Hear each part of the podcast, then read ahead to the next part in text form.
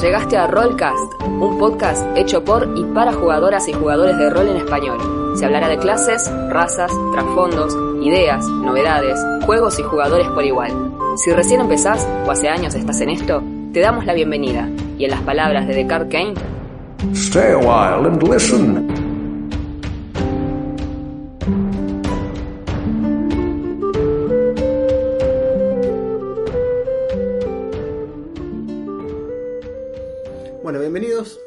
Programa. Estábamos a intentar hacer las cosas lo más eh, estructuradas posibles desde el punto de la presentación. Después vamos a hacer cualquiera. Metódicamente. digamos. Claro. Pero bienvenidos a Rollcast. Yo soy Juan. Yo soy Augusto, ¿qué tal? Y hoy vamos a, a tener un programa un poquito más distinto. eh, no sé. Tengo como esa sobre repetición, un poquito más distinto, un poquito menos a otra cosa. Eh, vamos a hablar esta vez de bichos. Porque nos pedían que hablemos un poco más de lore y de, de- de historia, básicamente, de las cosas. Fue un pedido, fue un pedido interesante, digamos. Sí, y lo recibimos bastante, más de una vez.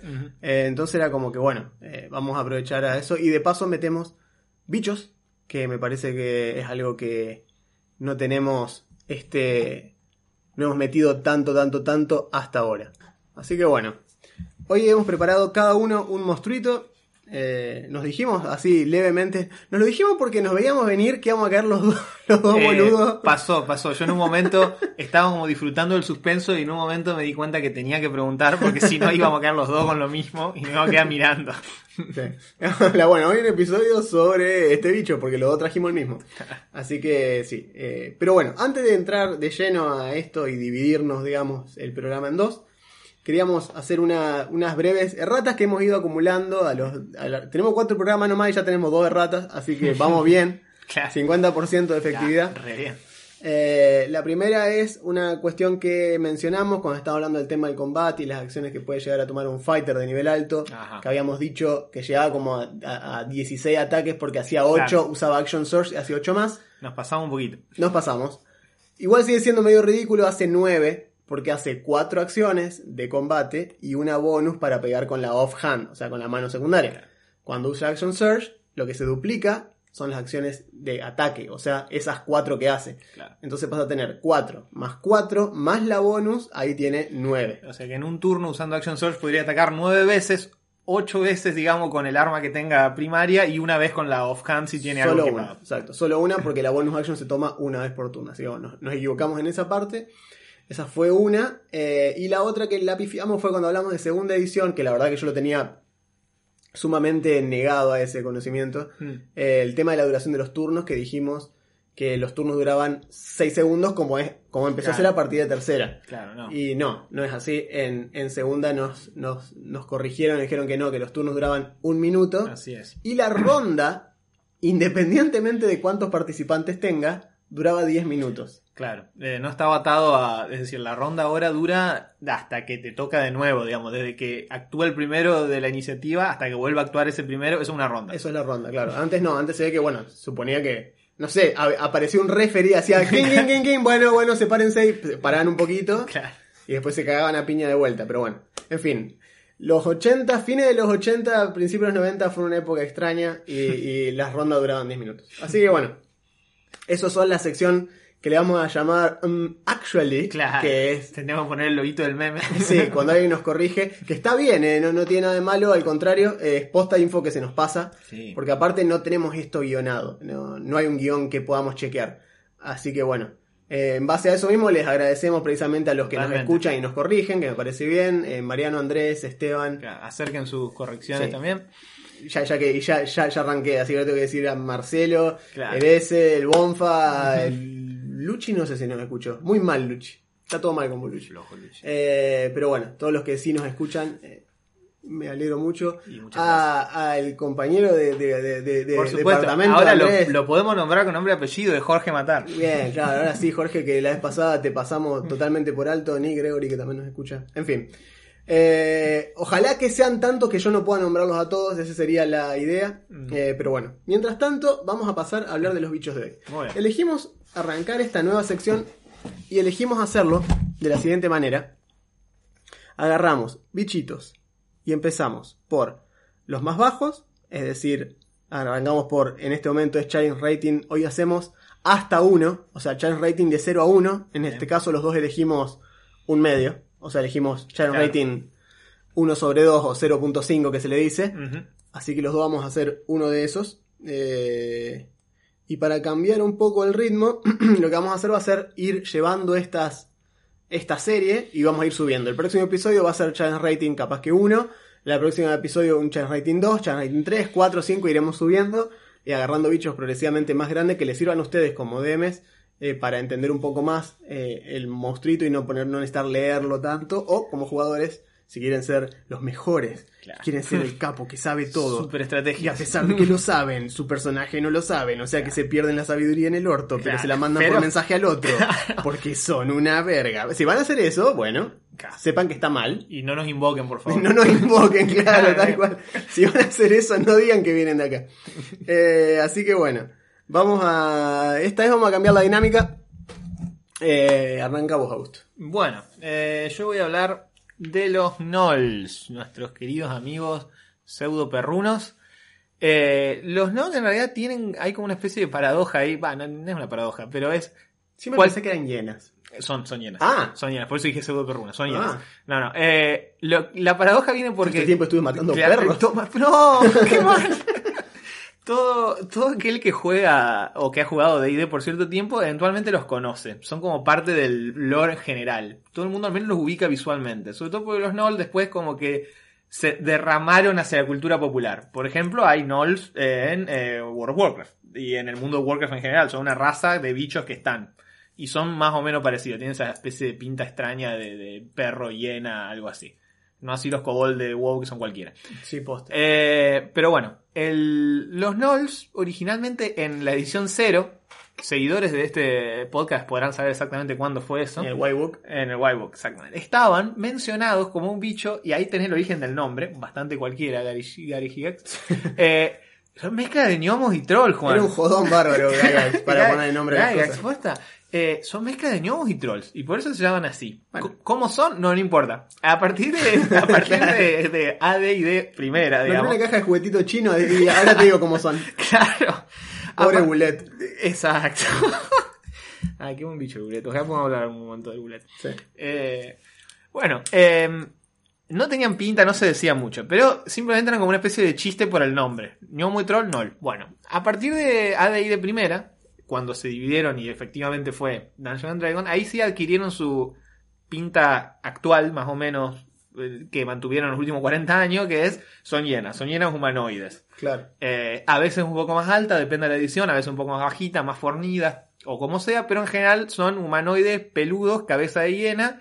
Actualmente son súper lánguidos. Son como unos. Son Ah, re sí, altos, ahora son muy, muy grandes. En cuarta eran más bajitos. No, ahora son gigantes. Eran son más compactos. basquetbolistas profesionales hienas. Bien, es verdad. Eh, Tienen alguna, en realidad, son bichos en general considerados así como de bajo nivel, que Sí. están en el establo de los goblins, los kobold y los gnoll, por ejemplo. sí. eh, bichos todos los cuales algún día podemos hablar.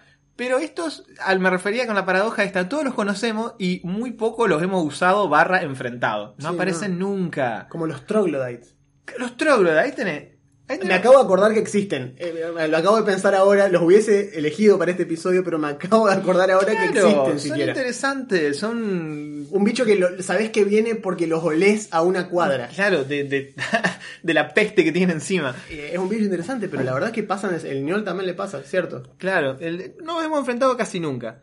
Eh, de todos modos, digamos, puedo, aunque han cambiado mucho a lo largo de las ediciones, y eso de eso voy a hablar, voy a comentar primero los puntos, digamos, que siempre han mantenido. Para empezar, si tuviera que usar una sola palabra para definirlo, es un salvajes con una S mayúscula. Los Nolls siempre fueron una especie de... eh, tiene como varias influencias culturales el concepto, pero para empezar son nómades. Viven eh, errantes por las estepas o las planicies de los distintos mundos de D&D. Eh, no hacen, no forman, no construyen ciudades, no son como los goblins, por ejemplo, que hacen sus túneles. eh, no son como, qué sé yo, eh, los kobold que viven en las cuevas de las montañas o, en, o los orcos que pueden vivir, no sé, ser establecidos en algún lugar. Los orcos a veces son nómadas, a veces no, depende Sí, del, depende mundo. de- depende del mundo. Depende del mundo, pero los Noll jamás vas a ver una ciudad Noll. De hecho, Claro. si querés hacer algo original en un mundo, Son- son hace, encampments. hace- hace una ciudad, claro, son campamentos. Claro. Y eso, sumado a... Tiene sentido. Sin embargo. Lo tiene, lo tiene. Son, o sea, aparte... Como que lo pienso al bicho, cómo es y todo, y te lo imaginas en el medio de la de África, en el medio de una planicie en África, y es como que ahí deberían estar los ñols, dando vueltas. Claro. Como lo- los perros, los perros africanos, los, los perros salvajes To- africanos. Totalmente. Y a eso iba un poco con el- la influencia de dónde viene. Eh, son como muchas cosas de idea, una amalgama de conceptos entre los cuales están las hienas en su estado salvaje, digamos, que andan por la sabana dando vueltas en grupos. eh, como todos los caninos son así eh, de atacar en jauría y moverse en jauría, no son solitarios. son pack son hunters. pack hunters, exacto, no son solitarios. Y además tienen, por el lado de la influencia más cultural, son como nómades errantes, que ya sea de las estepas asiáticas o africanas. En ese sentido, los Nol están súper emparentados con los mitos que vienen de todas las vidas, de la época grecorromana, de la Edad Media y todo, de los que se llamaban los sinocéfalos, los hombres cabeza de, de perros, Claro.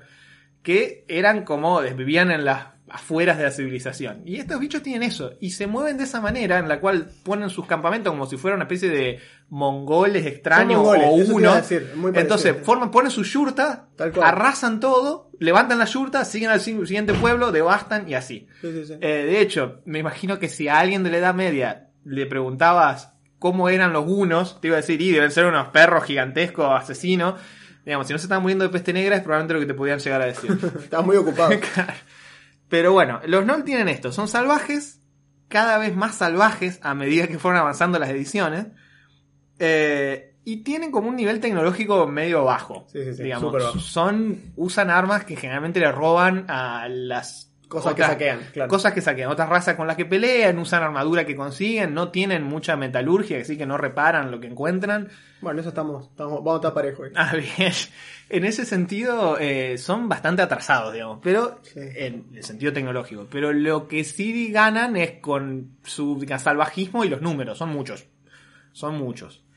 Eh, ¿Encontraste algo sobre qué tan rápido se reproducen? Porque me acuerdo que en algunas ediciones, no en todas, pero en algunas te suelen decir esa onda de que Ajá. son muchos porque el breeding que tienen es lo suficientemente, sé si acá en el manual de Quinta habrá algo, lo eh, dudo, lo sí. dudo mucho. No, eh, no hay en bolos, de eso voy a hablar después. Ajá. Bolos, eh, haga un, un pequeño fast forward. Bolos le dedica un capítulo entero a los sí, sí, sí, es la posta.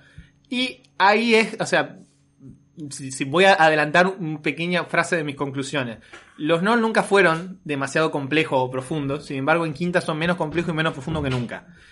Eh, los Noll siempre se reprodujeron mucho, era parte de su chiste, no sé si a nivel Goblin, pero Ah, se reprodujeron mucho, pero en Quinta los cambiaron. En, Ah, posta. en Quinta, directamente, son casi demonios los Son demonios. Son, Son demonios. no tienen nada de natural. Son, son el spawn, digamos, son el engendro de Yenogu, que es uno de los, de los líderes de un, uno de los planos del abismo, es un demonio del abismo, de los caóticos, digamos. Sí. Eh, que son como la voluntad de Yenogu manifestada en el mundo. Son simplemente una fuerza de- Destrucción de, destrucción claro, sí. nómade y se comen todo, destruyen todo, matan todo. Son una plaga de langostas, pero en realidad son perros de dos En- metros y claro, medio. en forma de hiena de dos metros y medio. Y ni siquiera se reproducen. Lo que sucede es que ellos andan siempre con unas hienas gigantes, es Sí. decir, cuadrúpedas, que devoran a las víctimas de sus masacres, se hinchan como globo, explotan, y Salen de adentro Gnolls. salen más Nolls. Son un bicho del Diablo 2. Básicamente. Eh, ahora es re problemático que le hayan cambiado el origen a eso. Como que los cambiaron de este, este bichito boludo que daba vuelta por la planicie y que si te le acercabas mucho te mordía, a entidad demoníaca, pero repete. Exacto. Porque es como que si vas a meter un bicho que sea un descendiente directo de que comandado como hueste del infierno, no le puedes poner challenge rating en un medio. Totalmente. Algo que yo creo que se dieron cuenta porque, digamos, de los Nolls que hay en el, en el Monster Manual, eh, en el manual de los monstruos, hay tres. El Noll estándar es de un medio. Después Sí. tenés el Pack Lord, que es el, el, digamos, el amo de la, de la jauría, que tiene dos. Dos. Ese lo voy a mencionar muy brevemente. Y después está el colmillo de Yenogu, que es como una especie de Claro. guerrero de élite, que tiene cuatro. Challenge rating 4. Es decir, cuando tus jugadores llegan a nivel 3 o 4, se pueden comer una habitación llena de esos tipos y ni siquiera Te transpiran. estaba por decir, cuatro personajes level 2 lo hacen mierda. Claro, eh, ni, ni transpiran. Yo creo, yo creo que se dieron cuenta y en el en bolos aparecen unos más zarpados. Claro. Pero más zarpados hasta cierto punto, porque no puedes forzar el concepto para No. que ahora de repente. El Newell sea un dragón. Claro, no, no. Eh, son, son pete. Son tal como dijiste, son pete y siempre fueron pete. Lo que pasa es que ahora son. Eh, son pete sin cultura, o sea, son pete chato. Son simplemente. Son pete chatos. Exacto, son. Me imagino, estoy pensando en alguien de, de, de otro lugar que no sea Claro, Argentina escucharnos decir, son los petes, Está- pero son re petes. Estamos queriendo decir que son paupérrimos. Gracias, gracias. Eh, es- ese es el término que estamos usando, que nos estamos poniendo muy argentinos. Claro, nos supera un poco el usar el- los giros vernáculos. Vamos a usar un poco de español más neutro. Son muy tristes, para decirlo así. Son poco interesantes realmente. Son una mierda, de última, Ahí si lo queremos decir está, mal, son- pero, eh, pero universalmente entendible. Sí. Eh, o sea, para una party de nivel 5, estos bichos son la, la alfombra de lo que vas a pelear después. O sea, es como que, bueno, me, me- me mandaron 30 para bajarme un poco el HP antes de llegar a la final. Esto no es una amenaza, es como que... Para nada. Y son huestes demoníacas técnicamente. Claro, o sea, y eso es la cuestión. Nunca dejaron de ser, eh, o sea, son así una medio una mierda y les quitaron los pocos, las pocas pinceladas de cultura que tenían antes. Por ejemplo, antes, antes eran animales, digamos, animales, seres vivos que se reproducían, habían evolucionado de algo, digamos, habían salido de algún lugar.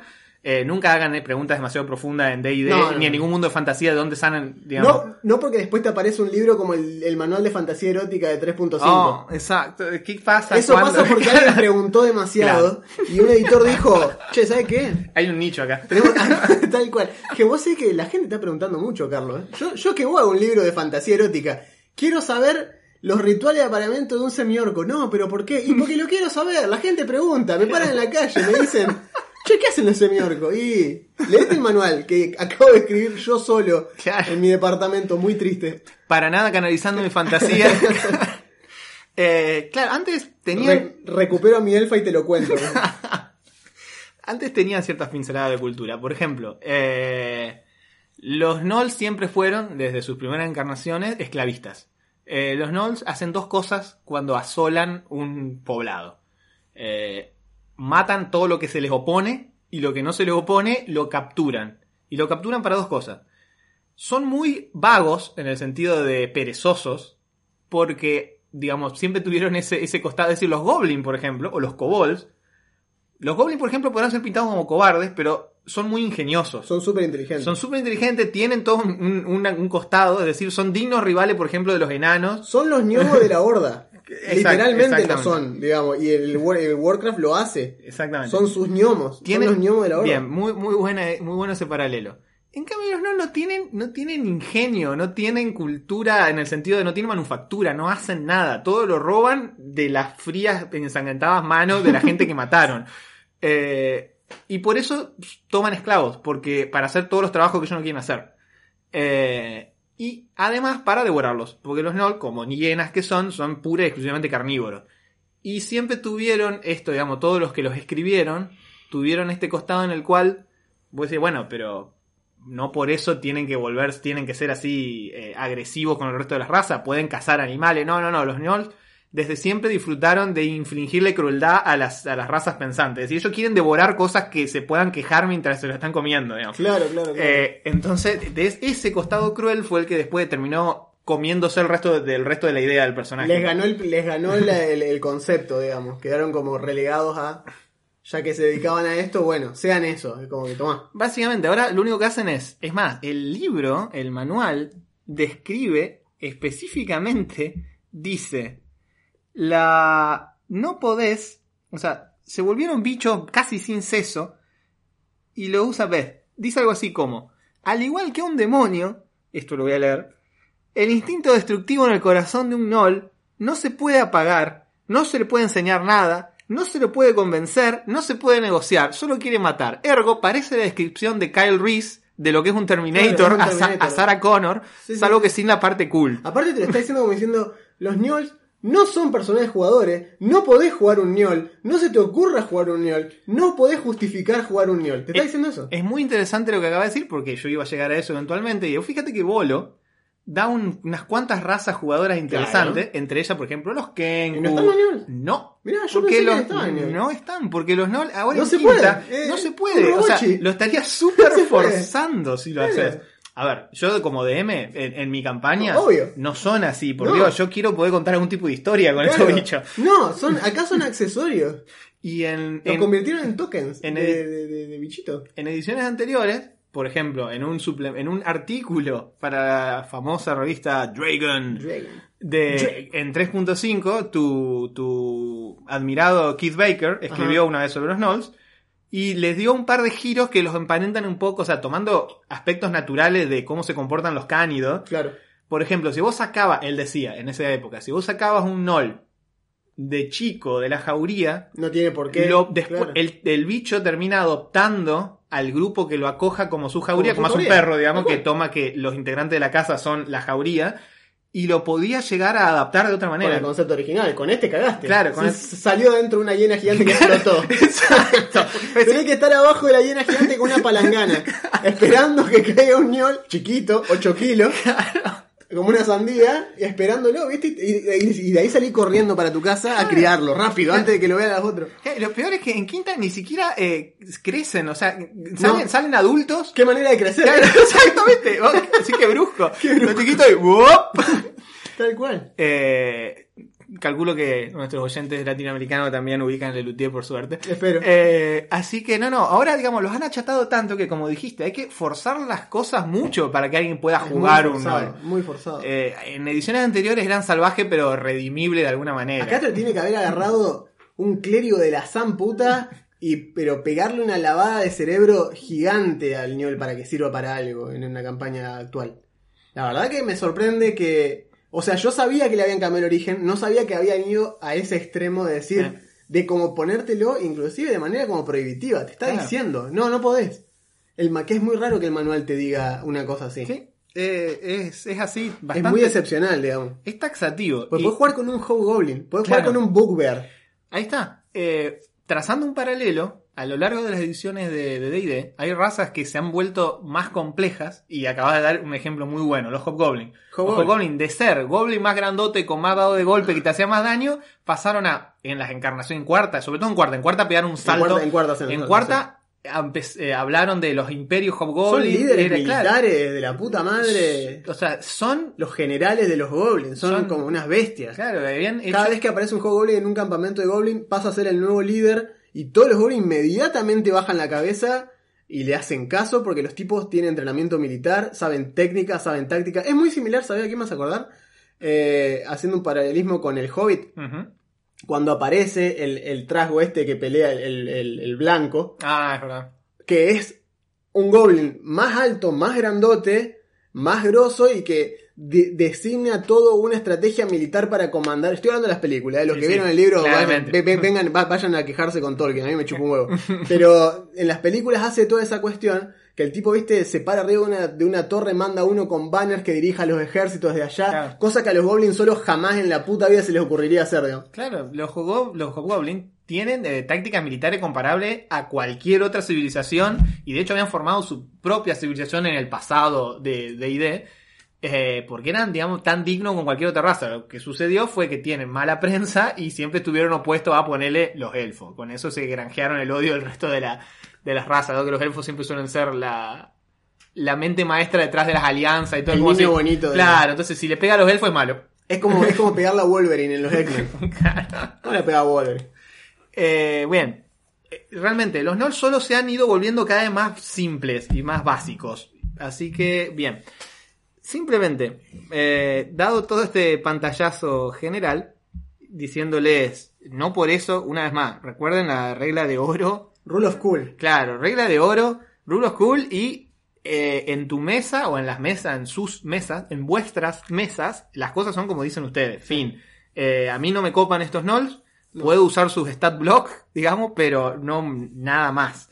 Eh, me parece que como una raza así, todo lo que dijimos, nómade, salvaje, de las estepas. Por ejemplo, antes tenían, se hablaba mucho de que eran, eh, tenían como una especie de, de hermandad muy grande entre Nolls. Era como que nunca competían por poner el liderazgo de la manada, pero una vez que eso se aclaraba, todos peleaban, para todos tiraban para el mismo lado. Unidad racial. Claro, tío. eran, eran todos muy, muy unidos en ese sentido. Rara vez se tenían, no tenían esas escenas de celo de, ni tampoco in- querían brillar individualmente, como que la manada estaba por encima del individuo, y eso eran como rasgos positivos. Y, ah, mira, puede decir algo bueno de estos bichos. No, Claro. ya no.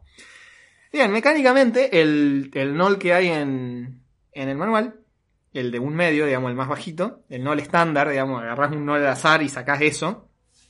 Eh, perdón, en el manual están es- tres NOLs, que ya los mencionamos, y además están las hienas gigantes, Las los stats de las hienas están. Eh, Él es el espíritu, el, el espíritu de no sé qué gacho. De You know. Claro, es como una manifestación de. es- y es como. el- el- como es un premio, dice. Claro, es que es así como un ciclo de destrucción que se autoalimenta, digamos. Claro. Los Nol matan gente que a su vez son devorados por las hienas que salen más Nol que así. Em, el Nol básico tiene. eh, es un bicho de, de choque. Digamos, un bicho de choque. Tiene channel rating un medio. Sin embargo, tiene bastante HP para el channel rating un puta, medio. mirá. Tiene 5 de 8. Muchísimos dados tiene. Tiene un 5 de 8, bastante grosso. Y tiene 15 de AC, de CA, perdón, de clase de armadura, que no es poco para un bicho de un medio. No, y de hecho los 22 HP están porque están tirados con el promedio. Sí, Si son vos tirás 5 de 8, eh, probablemente te dé más. Vas a tener un par bien pete, pero hay un par que te van a salir grandotes. Sí, sí, son, eh, son bastante, de choque están, bastante bien en- numéricamente. En, en cuanto a lo que pueden hacer, o sea, sus estadísticas son bien de, de bruto de choque, es decir, tiene buena constitution, fuerza y un poco de destreza y lo demás todo para abajo tirado, porque aparte recuerden que es una, una, una cosa babeante y ladrante que lo único que hace es matar. Eh, es curioso que como resabio de ediciones anteriores le han dejado el arco, Sí, Que- está viendo, que tiene ti- arco largo. que tiene Largo encima. que está bueno que lo tenga como opción, pero tiene muy poco que ver con lo que son los ¿Y ¿Para qué tiene una lanza? hoy en día. Y yo creo por un poco de versatilidad, tal vez, de poder tirártela antes de cargar contra vos. Eh, es decir, todavía no los hicieron animales que solo te muerdan y te rasguñen, todavía usan instrumentos, pero son todas cosas robadas, digamos. El chiste principal que tienen los Nol, su habilidad racial, digamos, se llama Rampage. Y está bastante buena, es como una especie de cleave, digamos, es una, una especie de... El chiste es, si un Nol en su turno reduce a 0 HP a una criatura, como acción bonus, puede moverse hasta la mitad de su velocidad y morder, que es una de sus acciones, darle un bite a otra criatura. Ajá. Está bueno. Eh, eso está bueno. está bueno. Y eh, sinergiza con la forma que uno debería tener de usar los bichos estos, que es en grupos grandes. Si quieren que sean vagamente un desafío, eh, tienen que ser muchos. Porque uno solo no va a ser muy poco. Eh, se pone un poquito más interesante si metemos el pack lore. El pack lore es 2, así que no voy a hablar mucho de él. Pero el pack lore tiene una habilidad en la cual puede, en su turno, dirigir a otro Null a que haga Rampage y que se mueva y muerda a alguien. Pero, pero usando la reacción en lugar de. Claro, la en vez de la reacción, en vez del bonus usa la reacción de la otra criatura, el otro Null, y puede usar, hacerlo, digamos, que se mueva en su turno, y lo hace como parte de su, de su multi-attack, lo cual está bueno, porque Claro. sería que el Pack Lord pega, Incita al incita rampage el rampage de otro, y en su turno, eso los, los hace un poco más y interesante. se recarga con un 5 o un 6 en el dado, tirando al principio de su turno. Así es. Eh, así que bueno. Es lo que puedo decir por ahora. Después puedo hablar un poco más en otra ocasión de los Null de más nivel. Cuando vayamos subiendo en el channel rating, a lo mejor los, Es cierto, los, bueno, los sí. revisitaremos. Podríamos. Están un poco más interesantes los que viven después, pero nunca abandonan esto. Nunca van a encontrar, por ejemplo, algo que había. Sí, igual, vos ves esto, el stat block, y no hay nada. No, te- se mueve y te pega. Es más grande. Claro, y ca- cada vez tiene más números nomás. Exacto, eso estaba viendo, o sea, porque realmente es como que, por lo que te dice acá que por haber hecho una ofrenda a Yenobu le da la habilidad de convertirse en un colmillo y tiene menos habilidades el Yenobu que el Pack Lord. Claro. No entiendo.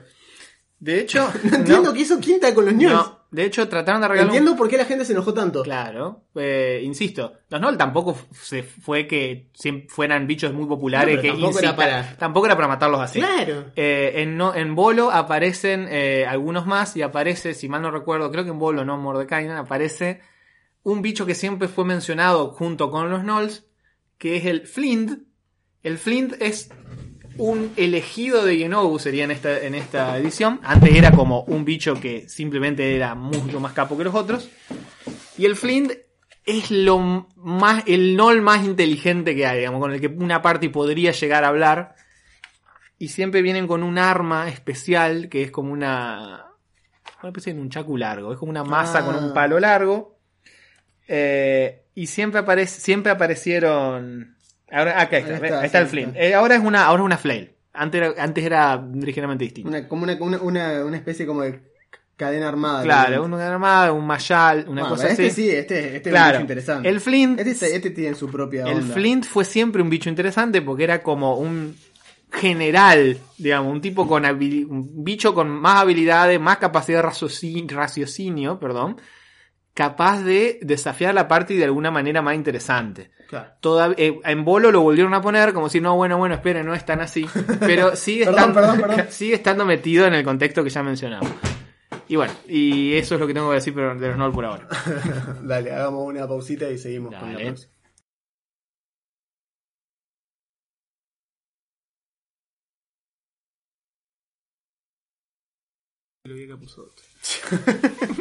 Nunca conozcas a tus ídolos ni a la gente que hace comedia, tampoco por las dudas. cual. Bueno, Volvimos. hemos vuelto después de tomar algo. Eh, mis bichos elegidos para esta vuelta son mis amigos, los Sawajines. Vamos. Sawajin, Los Saiyajines. los Saiyajines. Muy bien. Bueno, son descendientes de los monos, están basados en la historia de Son Goku. Tienen cola. Claro, no, el, el Sahwajin, Sahwajin, en realidad el término correcto es Sahwajin. Me niego a decirle así, así que le voy a decir Sawajin el resto de la- del, del audio. Es- Ustedes, Tenés mi apoyo. bear with me, claro. Oso conmigo. Oso conmigo. Oso exacto. conmigo, les voy a decir Sahwajin, Sahwajin, no me va a salir. Así que bueno, los Sahwajines, que es como les dijimos desde que tengo uso de D&D, Tal cual. eh, son criaturas de las profundidades que habitan los océanos y las costas. Y tienen varias particularidades que los hacen. Porque a- así a nivel superficial, tal y cual hablamos de los Ñols como un bicho de relleno, como un bicho semi-canon fodder eh, de, de- de aventuras de nivel bajo, el Sawajin está considerado el trasgo del océano, básicamente. Son como eso. Que de por sí ya nunca hubo demasiadas criaturas inteligentes en, acuáticas en No. D&D. No, no, no. Y el Sawajin eh, tiene esta cuestión, como los demonios de las profundidades. En Quinta no perdieron, gracias a Dios, no perdieron el lore que venían arrastrando, de hecho está bastante enriquecido. Eh, porque los Sawajines son una sociedad, eh, existen básicamente en esta cuestión de que existen por debajo de la- del, del- del mar y habitan y están ahí. Y de no se- es como que los Sawajin vendrían a ser como un malo de Scooby-Doo. Ellos podrían conquistar los océanos de no ser por estos malditos elfos del océano Claro. y sus estúpidos delfines. De no ser por los elfos del océano, los Sawajines controlarían absolutamente el mar, porque son una fuerza dominante, son muchísimos y son tienen esta cuestión nomádica de que también se mueven todo el tiempo, como que tanto el Sawajin como el Merrow, que es otro una Claro. especie de bicho El perro es como más monstruoso. es más grandote todavía, Sí. mucho más grandote. Eh, de hecho, un Merrow Sol es como CR2, 3 creo, y contra el Sawajin que es un medio. Eh, pero el Sawajin tiene la cuestión esta de que se manejan muy similar a los tiburones. Tiene esta cuestión de que tienen que estar en movimiento constantemente y cazando todo el tiempo. Todo el tiempo cazan, todo el tiempo se mueven. Si no se mueven, se mueren. De hecho, así como los Noble eran medio hiena, los sahuajines siempre tuvieron esa onda estética tiburones, digamos. Son, eh, claro, lo cual es raro porque ahora los hicieron más. Ahora son el monstruo de la laguna negra. Ah, Ahora son más eso, digamos. ok, no sé si me gusta mucho. A mí tampoco. No me gusta el diseño. De hecho, le pusieron la, la, la nariz del blobfish, que es el pescado este que tiene la nariz que le cae adelante de la mandíbula. Lo- es, es el famoso thanks, I hate it. Es como que no, no me gusta para nada lo que hicieron con el diseño de Sawajin. Eh, y, y- y no mejora con los bichos más grandotes porque el- el- el- una de las Sawajines más grandes es la misma carita estúpida pero más grosso, digamos. Entonces como que no, no está bueno. Eh, de hecho el boceto que está acá me gusta mucho más que lo que quedó como el modelo final. Ah, sí, la verdad. Así que bueno. En fin, decisiones artísticas aparte, Sí.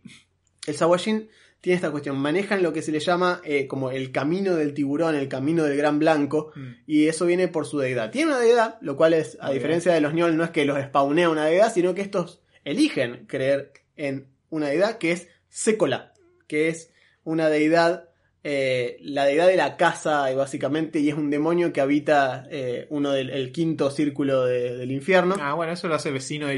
Lo hace vecino de los Ñols, pero claro, eh, no los spawnea. Claro. De hecho, eh, la gran filosofía de Sécola es que cada uno hace lo que puede y el que no puede se muere y se lo merece. Supervivencia no más apto, digamos. To- to- totalmente. Es como que eh, es como que tienen que ser tienen que ser aquel que caza. Es como que los aguayines tienen esa filosofía de ser he who hunts o he who eats. Es como que tienen que lograr esa, esa- ese equilibrio de vida en la cual ellos son una fuerza contra la cual eh, hay que respetar básicamente.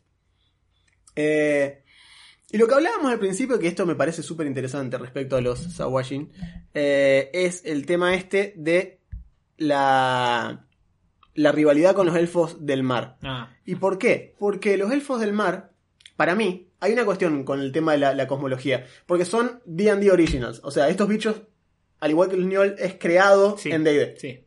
Después, digamos, de ahí se derramaron a cultura popular, Exacto. pero no a la inversa. Después empezaron a robar cosas de todos lados, pero al principio estos bichos los hacían y existen desde primera edición, eh, al igual que el Niol. Entonces son como OG, son bichos viejos, viejos de D&D. Y el Sawajin, eh, una de las, uno de los mitos de creación, que es el que yo adopto, es el que me gusta a mí, porque en los mitos anteriores te decían que eran como humanos que fueron relegados al océano y ahí se fueron deformando y corrompiendo hasta llegar a lo que son ahora. Ah, típico. Sí, pero a mí me gusta más la otra versión, que es en realidad que son elfos del océano, son sea elves, que se corrompieron. Ah, bien. ¿Por qué me gusta más ese- esa cosa? Ahora voy. Porque, así como la teoría de los Drow, que los Drow son altos elfos Sí. que fueron corrompidos hacia la infraoscuridad, Normalmente sí. normalmente es así, y de cada tanto te sale un Drow albino que parece un elfo, eh, eh, digamos, como tiene esa cuestión, eh, los Sea Elves y los Aswashin tienen esta cuestión particular. Cada tanto, cada aproximadamente uno en 500 huevos, Mm. porque nacen en huevos los bien, son peces.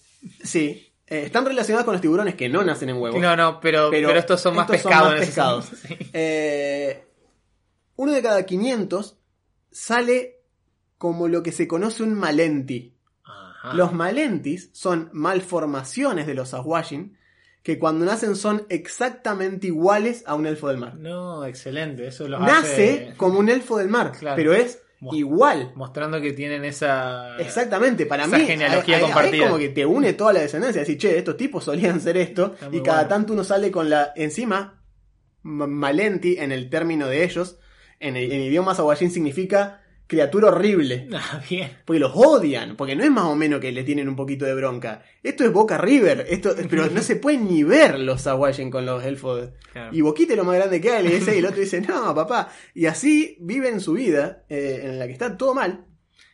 Sí. Y Es interesante la existencia de los Malenti. Supongo que. Bueno, vos me dirás qué hacen con ellos, pero ya de entrada se me ocurren. todo el mundo los manda a la mierda. Las esa es capacidades. la parte, Ah, esa es la parte loca. Ah, o sea que son como extraños en todos lados. la digamos. sociedad, no, es que a ver, tiene esa onda. La, la sociedad los trata mal. Los putean, le- le- o sea, le- los, los ignoran, los echan de todos lados. A los niños cuando son cuando nacen malentis, directamente los abandonan eh, el grupo familiar, no tienen, nadie les da bola. La única esperanza que les queda a los malentis es que el líder, o, o el- la, la, la priestess que maneja el cardumen, tiene que haber alguien que sea un poco más inteligente que el Sawajin promedio y vea el potencial de tener un Malenti entre las filas. Porque los Malentis se entrenan cuando no se echan y patean y golpean y se unen en un grupo de aventureros para Claro. después cazar Sawajines Claro. con todo el derecho del mundo. Cuando no pasa eso, los Malentis se entrenan como asesinos y espías. Claro, pues son para Porque lo podés meter adentro de un grupo de elfos claro, infiltración perfecta. no hay forma para los elfos de saber que no es un elfo. Porque es un elfo. No es que está disfrazado, se tiró un hechizo de. No, no, no, es un elfo. Es, es un, o sea, es un pero no, no, no existe el conjuro de detectar biología. Claro. O sea que si se, ve, si se ve como tal y vos le tirás dispel y el bicho te sigue viendo es igual, ya está, es uno de nosotros, no hay, no hay vuelta que darle. Entonces lo que logran con esto los Malenti pueden llegar a meter un terror psicológico horrible entre los grupos de elfos del mar. Claro, me imagino la paranoia. Claro, porque de golpe tenés un tipo que es un saguayín, o sea, es como tu enemigo jurado y está entre tu fila y se ve como uno de los tuyos y tiene las mismas habilidades, inclusive son mejores, eh, o sea, son como más un elfo que los Sawajin, entonces como que son un poquito mejores. Así que bueno, Ya está ahí- re buena esa parte. Ya de ahí tenés un montón de Tenés ideas. un montón para hacer. Está muy buena. De hecho, podés agarrar y en lugar de jugar con un Merfolk como personaje de jugador, Claro. podés usar un Malenti. Totalmente. Es lo mismo total. Sí. O sea, es como que Bueno, quiero jugar con un Malenti, personaje jugador. Bueno, Claro, puede ser, está lo re mismo, bueno. puede ser lo mismo en stats, pero completamente Te distinto al flavor. Te encontraron en una aldea pescadora porque fuiste eh, echado y rechazado de tu tribu por ser por haber nacido cuando el cardumen se estaba moviendo y naciste como Valenti y te abandonaron en el medio del océano, nadaste hasta la costa y te adopta una aldea pescadora y te crían como Pensando que eras un, Un elfo. un elfo, claro. y en realidad siempre fuiste un Sawashin. Muy bueno. Está buenísimo. Sí, sí, Eso ya me bueno. copa como, como, bueno. como Sí, sí, trasfondo, me parece interesante. Totalmente, es como un Deep One a la inversa. Está Exactamente, tal cual. Está bueno. Así que bueno, esos tipos son eh, terriblemente eh, territoriales y mala onda, son muy mala onda. eh, y tienen esa cuestión que también comparten mucho con los Nyols, es que son raiders, o sea, se meten en, en territorios que no son costeros y se escucha el se escucha con el y cuando la gente lo escucha, escucha el cuerno, la, la, la- la concha marina esta que usan como li- literalmente como un clarín de guerra. Claro. la gente que vive en las aldeas pesqueras se esconde porque sabe que es. Pueden estar hasta cuatro horas afuera del agua. O sea que. Más que suficiente. más que suficiente para hacerte percha una aldea entera y llevarse todo lo que pueden. Porque también hacen eso, al igual que los Nyols, no tienen herrería. Mm. Eh, no, no son buenos haciendo eso, a menos Ajá. que nazca un Malenti. Ah, claro. Porque los Malenti sí pueden trabajar metales. Porque los, el Sawashin es anfibio un ratito. El Malenti, no tanto. El Malenti puede ser anfibio durante muchísimas horas. Claro. Y con mantenerse ligeramente hidratado puede. El Sawashin no puede estar al lado de la fragua. Claro. Porque se deshidrata inmediatamente. Es Claro, que- eso también los hace importantes. Exacto. A regañadientes, digamos. Pero prefieren no tenerlos y no, Claro. y no tener esa tecnología antes Claro. de tener que soportar verlo. Claro. Es como que es Es bueno. súper heavy el odio que Sí, tienen sí, a los sí, elfos del mar. No, no es más el o menos. Prejuicio instaladísimo. Bueno. Así que bueno, cuando no nacen malentis, que es la mayoría de las veces, a veces algunos, solamente las mujeres, son dignas de ser sacerdotas de Sécola. Porque Sécola es una edad mujer también. Así que la, la- la gran cazadora blanca eh, se representa como una gran tiburón blanco, porque los aguayines, adelantándome al stat block, tienen una habilidad que me encanta, que se llama Shark Telepathy. No tienen telepatía con otra cosa, solo con tiburones. Muy bueno. Aquaman comete los mocos. Qué específico. ¿Para qué quiero llamar a una tortuga marina? Dame tiburones. O sea, pueden llamar a cualquier tiburón que responda en un radio de 120 pies a la redonda del Sawajin. Mm. De hecho, los Sawajines y los tiburones se llevan tan bien que los tiburones jamás, pero jamás, atacarían a un. No. Es como que si lo ven, ven un Sawajin herido y hay un, un aventurero herido, 100% de las veces van a atacar al aventurero, nunca van a atacar al Sawajin porque se llevan realmente Claro. bien. Es una relación casi simbiótica la que tienen. Interesante. De hecho, los aguayines, para hacer tributos a Sécola, alimentan los tiburones. Es como que los, sus sacrificios Claro, son el animal no les matan ellos, se lo dan a los tiburones. Exactamente, son su animal sagrado. Entonces, como que vas a ver un Rangers eh, saguayines que tienen tiburones como compañía animal. Es como. Es la posta. y odian a los delfines. odian a los delfines porque los delfines son amigos de los Claro, elfos de los elfos, claro. Entonces, si ven delfines, los masacran. si pueden. Y se lo dan de comer a los tiburones. Porque. Eh, porque está todo mal con los delfines y con los elfos. Mientras que con los tiburones son mejores amigos, son besties. Así que bueno. Las priestes, que son las sacerdotisas de, de, de Sécola, eh, son efectivamente eh, clérigos. Bien. Tienen hechizo de hasta nivel 3. Así que se podrán dar cuenta que es un challenge rating 2, sin embargo. Eh, son chiquitos, pero tienen hechizo. O sea, te puede tirar más healing wounds. Eh, lo cual es como... Muy bueno. Es muy grosso. Sí, la verdad. Eh, son anfibios, pueden estar... Pueden meterse... Se tienen que meter... Ni siquiera, ni siquiera pueden estar 4 horas. Es mucho peor esto. Cada 4 horas tienen que meterse al agua así. O sea, cada 4 tienen que sumergirse en agua para evitar sofocarse. Bien.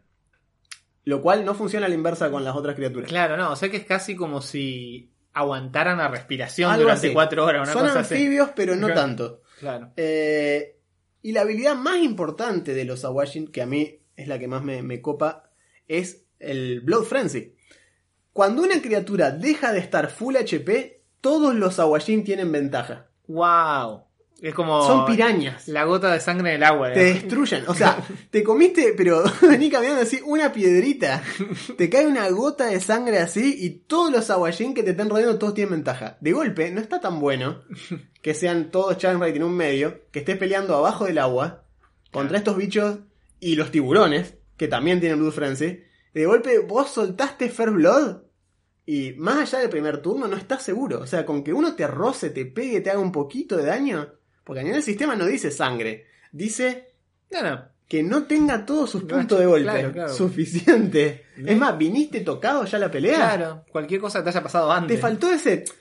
No voy a tirar un dado de golpe por 3 HP. Claro. Ajá, ajá. Ah, no, ah, no lo van a tirar. Bueno, Muy bueno. No, yo diría que si estás peleando bajo el agua, ya arrancó no, muy mal boleta, la cosa. Sos, re bol- sos muy boleta. Eh, pelear abajo del agua entre estos bichos ya es, es de porción garrón. Las campañas eh, que tienen el- el- este instrumento, esta parte de meterse bajo el agua, ya de por sí conllevan todo un planeamiento que escapa a mi cabeza en este momento. Es porque tienes que hacer muchísima. La logística es Uf. importante, sí. De golpe no hay más gravedad. O sea, de golpe, o sea, sí hay gravedad, pero me refiero de golpe, el concepto del piso es totalmente Claro. irrelevante, Y es toda verticalidad. Claro, el combate es tridimensional todo el tiempo, digamos. Así que es interesante, pero Comete también... los mocos Fantasy Ground, ¿qué haces ahí? Sí, tenés hay- que jugar hay- en, hay- en dos grillas, en paralelo, una que sea vertical, o sea, tenés que jugar una grilla que llame, viste, X, otra que llame Y, y jugar en las dos. ¿A dónde estás? Es complicado. Es complicado. Está bueno, no, no dejen de probarlo. No, pero es claro, está buenísimo. Eventualmente lo vamos a hacer. Yo tengo, quiero dirigir Ghost eh, of Saltmarsh, que es una Ah, campaña marítima, sí. y tiene mucho de esto, mucho de estar metido bajo el agua. Interesante. Eh, bien. Y por último, la última forma, bueno, las Awajin Priestes, que son estas sacerdotisas, tienen el- otorgado el poder de Sécola, suelen viajar con cardúmenes gigantes de tiburones que las siguen por todos lados, eh, y son sumamente reverenciadas y todo el mundo las obedece. Eh, y son las que le suelen dar, digamos, precisamente uso a los Malenti, a este tipo de criaturas, porque les da un poquito más la cabeza para entender. Tienen Wisdom 14, Inteligencia 12. Claro, Son ok. personajes jugadores, básicamente. Sí, sí. De hecho, los stat- el stat block de la Priest, 13, 11, 12, 12, 14, 13. Claro. Está arriba del promedio. Sí, sí. Bien es podrías- mejor que un personaje jugador promedio. Nivel 1, claro, sí. Eh, así que se la, se la recontrabancan. Y el varón, que es una de las otras mutaciones, son muy propensos a las mutaciones los Awajin. Mm. Eh, asumo que también tiene esta cuestión como el, el, el, el, el desove. Tienen, son, cuando se reproduce el Sawajin, son muchos. Claro. Porque son como, tiene la cuestión esa de los peces, son camas de huevos que se fertilizan y de golpe en, en dos meses tenés 50 guerreros nuevos. Es realmente muy compleja el mantener a raya la población de Sawajin. Claro, por eso, digamos, también son tan agresivos. Son piratas sin barco. Claro, claro, exacto. No Vos venís con un barquito tranquilo y de golpe se te empiezan a subir por la borda y no hay donde correr porque no los puedes tirar al agua. Claro, o sea, Porque es- viven ahí. Es como que, ah, bueno, es, es interesante. eso. Es lo que hace tan terrorífico. es re heavy. Vos te metés en territorio de Sawajin y sabés que es territorio, y sabés que te estás metiendo en una, en una, en una un berenjenal como bastante interesante, te digo. Eh, bien, lo que decía, el varón Sawajin es la mutación, pasan a ser large, no son medium como los, los Ah. típicos Sawajin. El Sawajin promedio mide 1,60, 1,70, eh, 80, 90 kilos, criatura mediana, eh, no hace demasiado, la- el ataque es relativamente bajo, ataca, atacan a más 3 y hacen en promedio 3 puntos de daño. El tema es, tiene una lancita y ya, no mucho más. Claro. Todo lo que se arman lo hacen con cosas que encuentran bajo el agua, porque como digo, no son herreros, a menos que tengan un malenti a mano, no lo hacen. Así que los van a ver equipados con la típica, típica dibujito que, a ver, ¿de qué, de qué lo he visto este pibe? No sé, ponerle una, una, un caracol en el hombro. una lanza eh, de coral. Claro, la lanza techa de coral y en el punto tiene uno de esos, de esos, un cuerno de, no sé, de un narwhal, qué sé yo, poner cualquier cosa. Eh, así que bueno. El varón, a diferencia de estos, tiende a ser large, o sea, mide como unos 3 metros y medio, 4 metros, tiende a, a- a- se le mueve, digamos, la, la parte de la piel a un, a un, a un, este, unas escamas más negruzcas, grisáceas, son más oscuros, más grandotes. Tienen cuatro brazos, lo cual los hace tener multi-attack. Oh, oh. Tienen el mismo Blood Frenzy que los aguayines, lo cual es un garrón porque este bicho es challenge rating 5. Él solito. ok. Él solo. Así que. Y tiene un tridente, a diferencia que los otros, o sea que está pegando promedio a más 7 y hace 2 de 6 más 4 cuando te pega.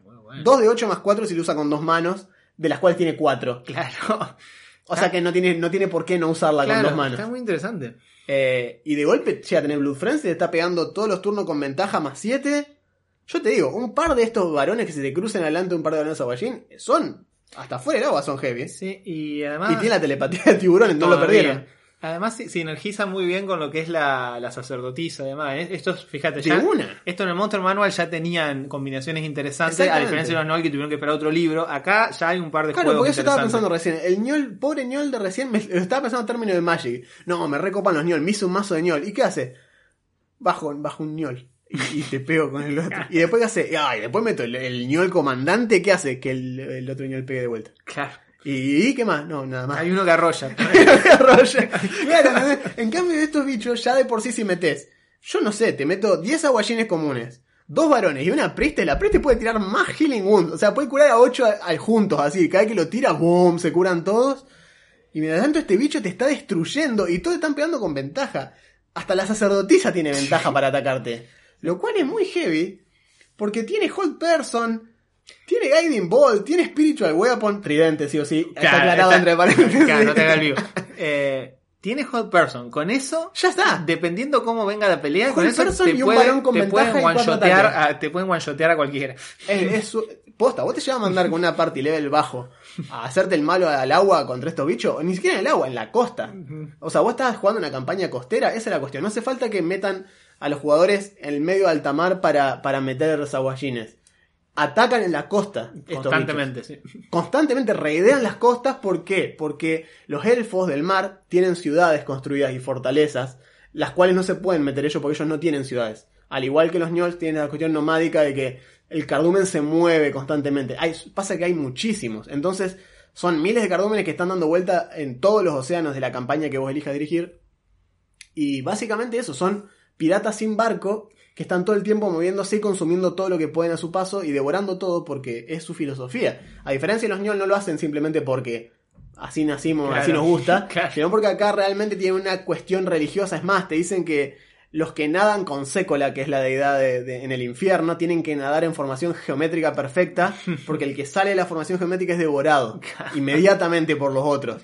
O sea, como que hay una cuestión ritualística alrededor de los Sí. Que me parecen súper interesantes como criaturas. Totalmente. Eh, y siempre está bueno meterle el flavor de. Es como meter, no sé, una, un grupo de bichitos que sean como arracocras o, o, o kenkus malos, pero bichos que vuelen. De golpe, una sociedad de bichos que vuelen y ataquen porque sí es un garrón de pelear. Sí. Porque las arpías suelen ser pocas, nunca son Claro. esto. O sea, Claro, no- y no están muy organizadas es- tampoco. Claro, es otra cosa. Eh, Suelen ser bichitos como de mitos. Cuando, siempre cuando roban de los mitos, los suelen poner como solitarios. Como, Claro. O bueno, en el caso de las arpías, las arpías por lo general los mitos se presentan en islas de arpías. Claro. eh, pero son grupitos, tres, cuatro arpías, que es una cosa así. Son este encuentro, digamos. Exactamente, no es una sociedad gigante que no podés contar cuántos hay, digamos, porque son tantos.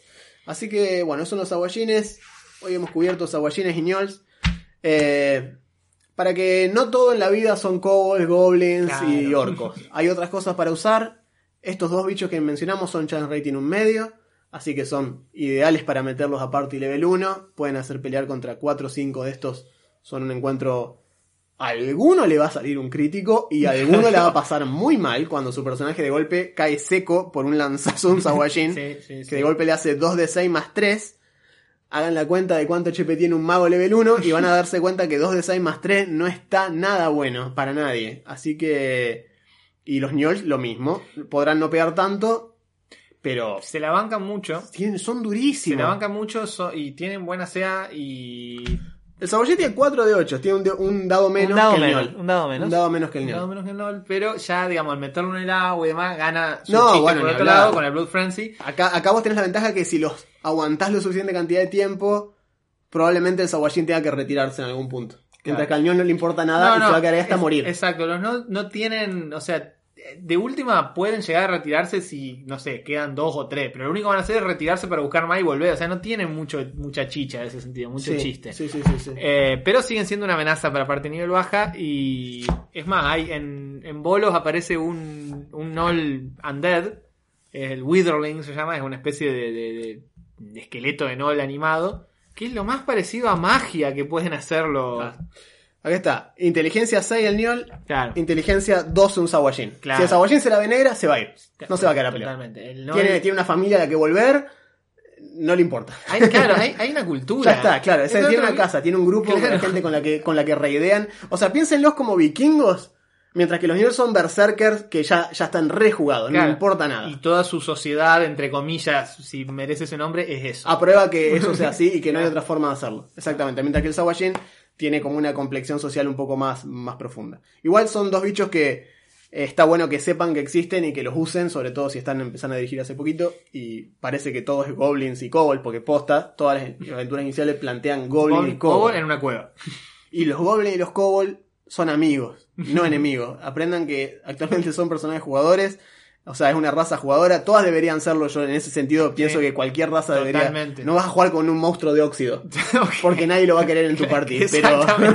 Solo por eso. Solo por eso.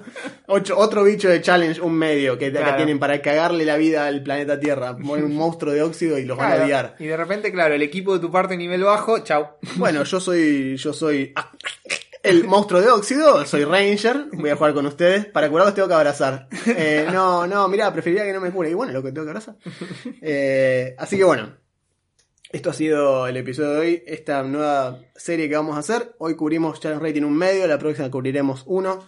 Si tienen algún bicho que siempre supieron, todo lo que siempre quisieron saber y nunca se atrevieron a preguntar sobre, X lo bicho. que sea. Quiero saber sobre los derro. Bueno, dale, vamos a hablar de Oh, los derro. Bueno, por eso. Con lo que quieran, nosotros nos ponemos a investigar un poquito la historia de los bichos y se los contamos para que ustedes no tengan que leer y cansar esos maravillosos ojos mientras. Cuando tranquilamente nos ponen a escuchar a nosotros mientras manejan, entrenan o hacen lo que tengan que hacer. O desayunan. O desayunan, tal cual. Nos ha llegado esa versión. Así que bueno.